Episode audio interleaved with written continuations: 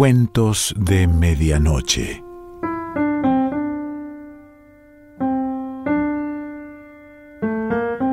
El cuento de hoy se titula El secreto de la bella Ardiane y pertenece a Villiers de l'Île Adam.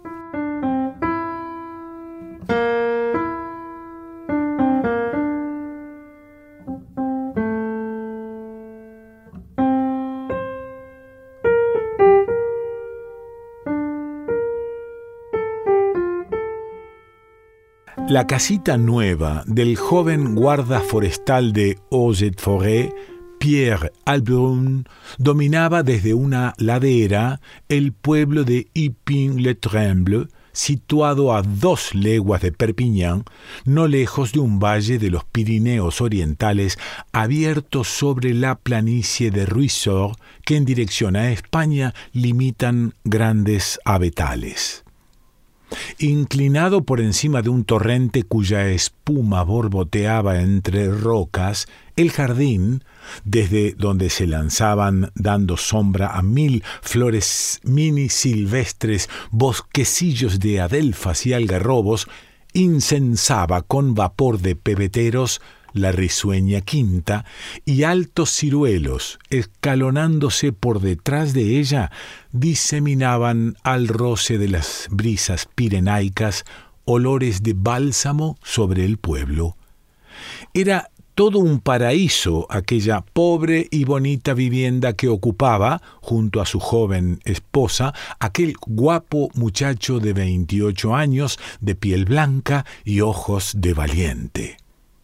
Su querida Ardian, llamada la Bella Vasca a causa de sus antepasados, había nacido en Ipin-le-Tremble, primero espigadora, flor de surcos, luego emificadora, luego, como todas las huérfanas del lugar, cordelera tejedora. Había crecido en la casa de una vieja madrina que la había acogido antaño en su casucha y que, a cambio, la chica había alimentado con su trabajo y cuidado a la hora de la muerte. La juiciosa Ardian Inferal se había distinguido siempre, pese a su excitante belleza, por una conducta irreprochable. De tal manera que Pierre Albrun ex furriel de los tiradores de África, luego, a su regreso, sargento instructor del cuerpo de bomberos de la ciudad, luego dispensado de servicio por las heridas sufridas en los incendios, nombrado finalmente por actos de servicio para ocupar el puesto de guarda forestal jefe, se había casado con Ardean después de unos seis meses de besos y de noviazgo. Aquella noche, junto a la ventana completamente abierta sobre un cielo estrellado, la bella Ardian, con un collar de coral, sus mechones negros a lo largo de las mejillas pálidas, esbelta, con una bata blanca, sentada en el sillón de paja trenzada y con su hermoso hijo de ocho meses agotándole el pecho, miraba con sus ojos negros un poco fijos el pueblo dormido, el campo lejano y allá lejos el inquieto verdor de los abetos. Sus aletas nasales, arqueadas, se agitaban voluptuosamente al percibir los soplos de la noche, saturados de efluvios de flores. La boca mostraba sus dientes irisados y muy blancos entre el puro dibujo de sus labios color de sangre. La mano derecha con una alianza de oro en el anular, jugueteaba distraída entre los cabellos ensortijados de su hombre que a sus pies apoyaba sobre las rodillas de su esposa su cabeza franca y alegre y que sonreía mirando a su pequeño. A su alrededor, iluminada por una lámpara sobre una mesa, se hallaba su habitación nupcial de paredes revestidas de grueso papel azul claro, donde destacaba el brillo de una carabina.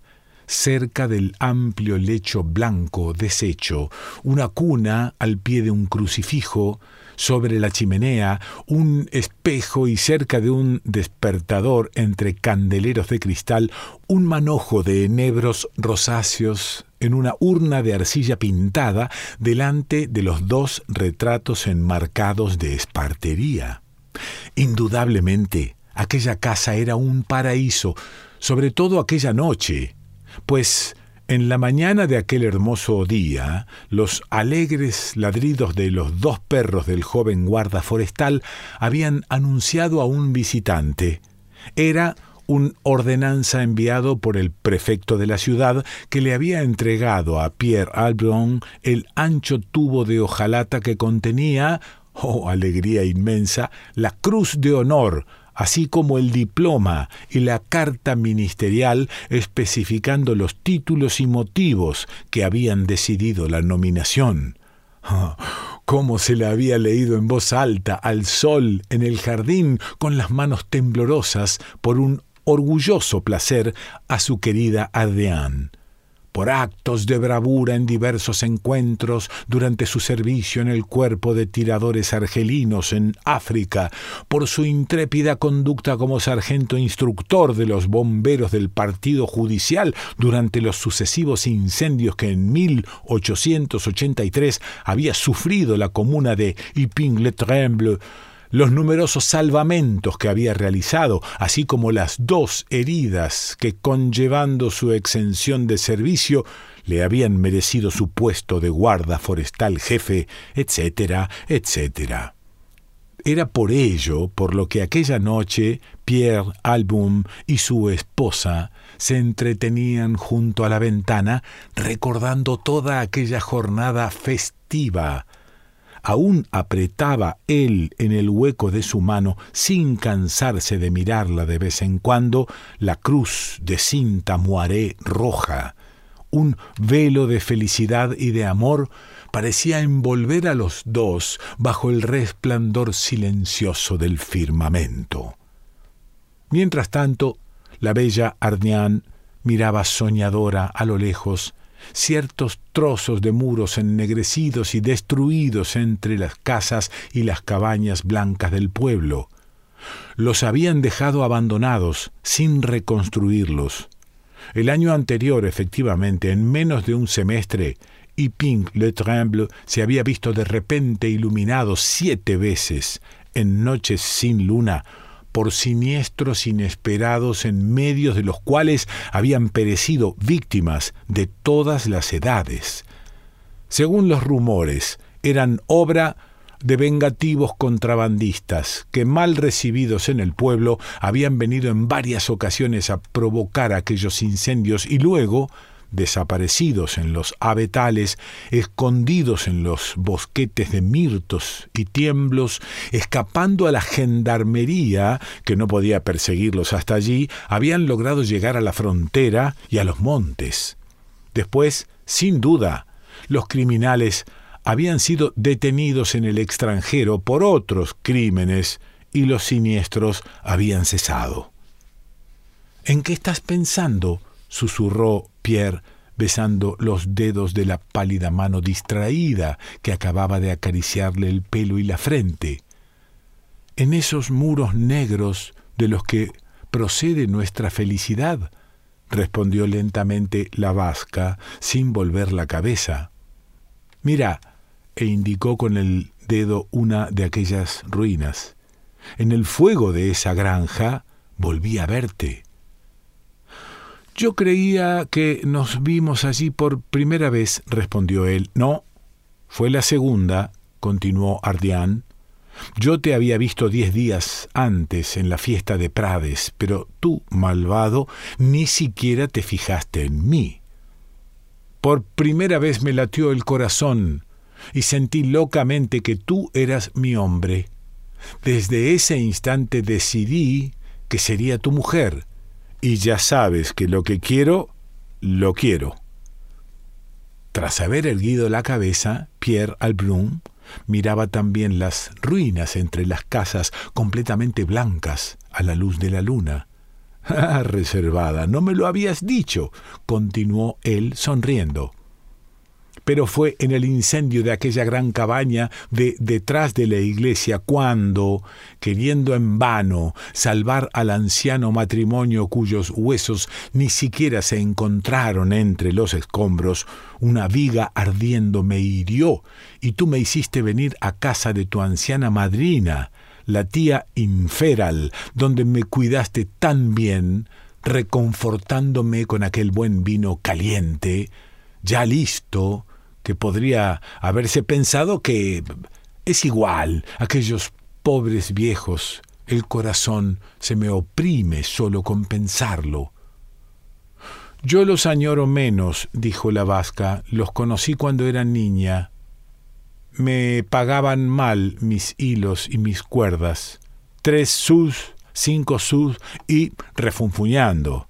La vieja reía irónicamente al verme bella y luego cómo trató de calumniarme con su infame boca y sin darle jamás nada a los pobres. Así que, puesto que todos somos mortales, ¿para qué servían aquellos avariciosos? Si las quemadas hubiéramos sido nosotras, habrían dicho bien hecho y lo mismo más o menos habrían dicho de los demás. No pienses más en ellos. Mira, aquella era la cabaña Esa Es así que ardía de lo lindo, ¿verdad? Ese día me besaste por primera vez, después, en nuestra casa. Habías salvado al niño. Cuánto esfuerzo te costó, cómo te admiraba. Te dije que estabas muy guapo con tu casco de reflejos rojizos. Aquel beso, si supieras. Luego tendió su mano hacia el exterior y su alianza brilló bajo un rayo de luz y prosiguió. Luego, mira, tras esa nos comprometimos, tras aquella fui tuya en el troje, y tras esa otra tú ganaste finalmente tu fuerte y querida herida, Pierre. Por lo tanto, me gusta mirar esos agujeros oscuros. Le debemos nuestra alegría, el buen puesto de guarda forestal, nuestra boda y esta casita en la que ha nacido nuestro hijo. Sí, dijo Pierre Albrun, eso prueba que Dios saca bien del mal. Pero no importa, si tuviera al alcance de mi carabina al trío de fascisnerosos, ella se volvió con los ojos graves. Sus cejas, contraídas, se juntaron formando una línea negra. Cállate, Pierre, dijo. Nos corresponde a nosotros maldecir las manos que prendieron el fuego. Le debemos, como te digo, hasta esa cruz que aprietas en tu puño. Reflexiona un poco, mi querido Pierre. Sabes bien que la ciudad solo tiene un servicio contra incendios para los arrabales y los tres pueblos. Prades y Seret están demasiado lejos. Tú, pobre sargento de bomberos, siempre alerta, metido en el cuartel sin posibilidad de permisos, teniendo que tener constantemente listos para cualquier emergencia a tus hombres, solo podías salir de aquella prisión para tu servicio una sola ausencia podía dejarte sin paga y sin grado. Necesitabais una hora para venir cuando había fuego. Yo trenzaba mi cáñamo a razón de cinco sus al día en Ipín, con la temblorosa vieja a mi cargo, y el invierno era muy duro. ¿Cómo irme a vivir a la ciudad sin venderme un poco como las demás? y como comprendes tú, mi único hombre, eso no podía ser. Luego, sin todos esos hermosos siniestros, yo estaría aún torciendo cuerdas en las callejas, en el pueblo, y tú, tú andarías aún entre fuegos, no nos habríamos vuelto a ver, nos habríamos dejado de hablar, ni nos hubiéramos unido, créeme. Eso merece lo que les pasó a todos aquellos indiferentes. Cruel. Tienes sangre de volcán en las venas, respondió Albrun. Además, prosiguió ella con una extraña sonrisa que hizo que él se sobresaltara, los contrabandistas tienen otras muchas cosas que hacer antes que venir a ensañarse por nada. Quita, pues, deja que los simples de aquí piensen que fueron ellos. El guarda, sin darse cuenta de lo que sentía, la miró inquieto en silencio. Luego, Entonces, ¿quién fue? dijo. Aquí todo el mundo se quiere, se conocen. No ha habido ladrones ni malhechores jamás. Nadie, sino esos asesinos de aduaneros, tenía interés en... ¿Qué mano se habría atrevido? ¿Por venganza? A... Tal vez fuera por amor, dijo la vasca. Mira, ya sabes, si me enamoro, cielo y tierra perecen antes de que... ¿Qué mano dices? Veamos, Pierre. ¿Y si fuera la que tienes ahí bajo tus labios? Albrum, que conocía bien a su mujer, sobrecogido, dejó caer la mano que besaba y sintió que el corazón se le helaba. Estás de broma, Ardián, pero la salvaje criatura perfumada, la bella fiera, en un embriagador impulso de amor, lo atrajo por el cuello y con una voz entrecortada cuyo aliento quemó el oído del joven, le susurró muy bajito por debajo del cabello. Yo te adoraba, Pierre. Estábamos en la indigencia y prenderle fuego a esos cuchitriles era la única forma de vernos, de pertenecernos el uno al otro y de tener a nuestro hijo. Ante aquellas horribles palabras, Pierre Albrum, el ex buen soldado, se había levantado con las ideas confundidas y vértigo en las pupilas. Aturdido, se tambaleaba. De repente, sin decir ni una palabra, el guarda forestal lanzó por la ventana hacia las tinieblas, hacia el torrente, la cruz de honor y de forma tan violenta que una de las aristas de plata de aquella joya arañó una roca al caer e hizo surgir una chispa antes de hundirse en la espuma. Luego hizo un gesto hacia el arma colgada en la pared, pero su mirada se encontró con los ojos dormidos de su hijo y se detuvo, lívido, cerrando los párpados.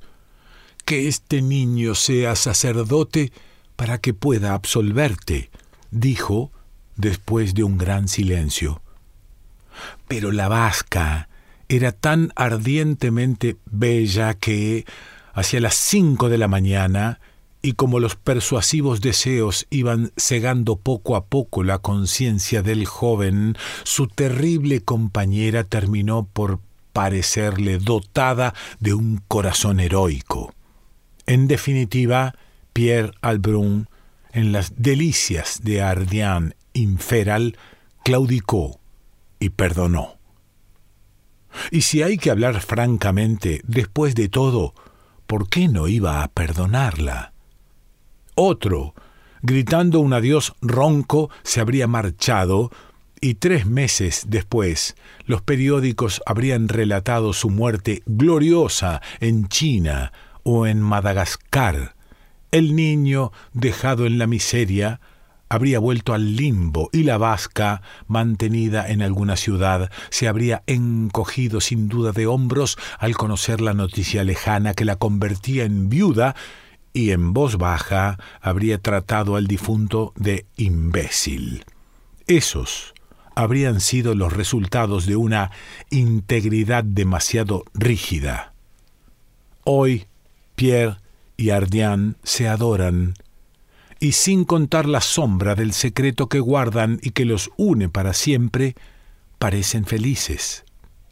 Él consiguió repescar su cruz, que se había ganado bien, por otra parte, y que lleva puesta.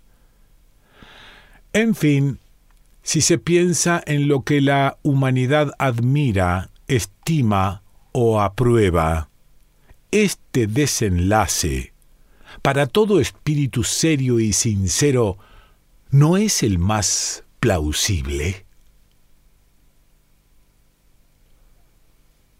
Villiers de l'île Adam.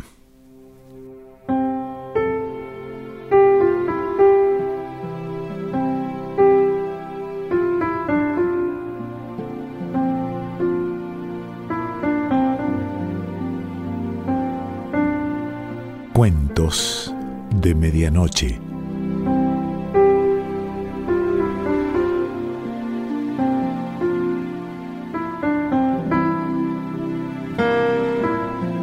Selección Pancho Mondino. Idea y lectura Quique Pessoa.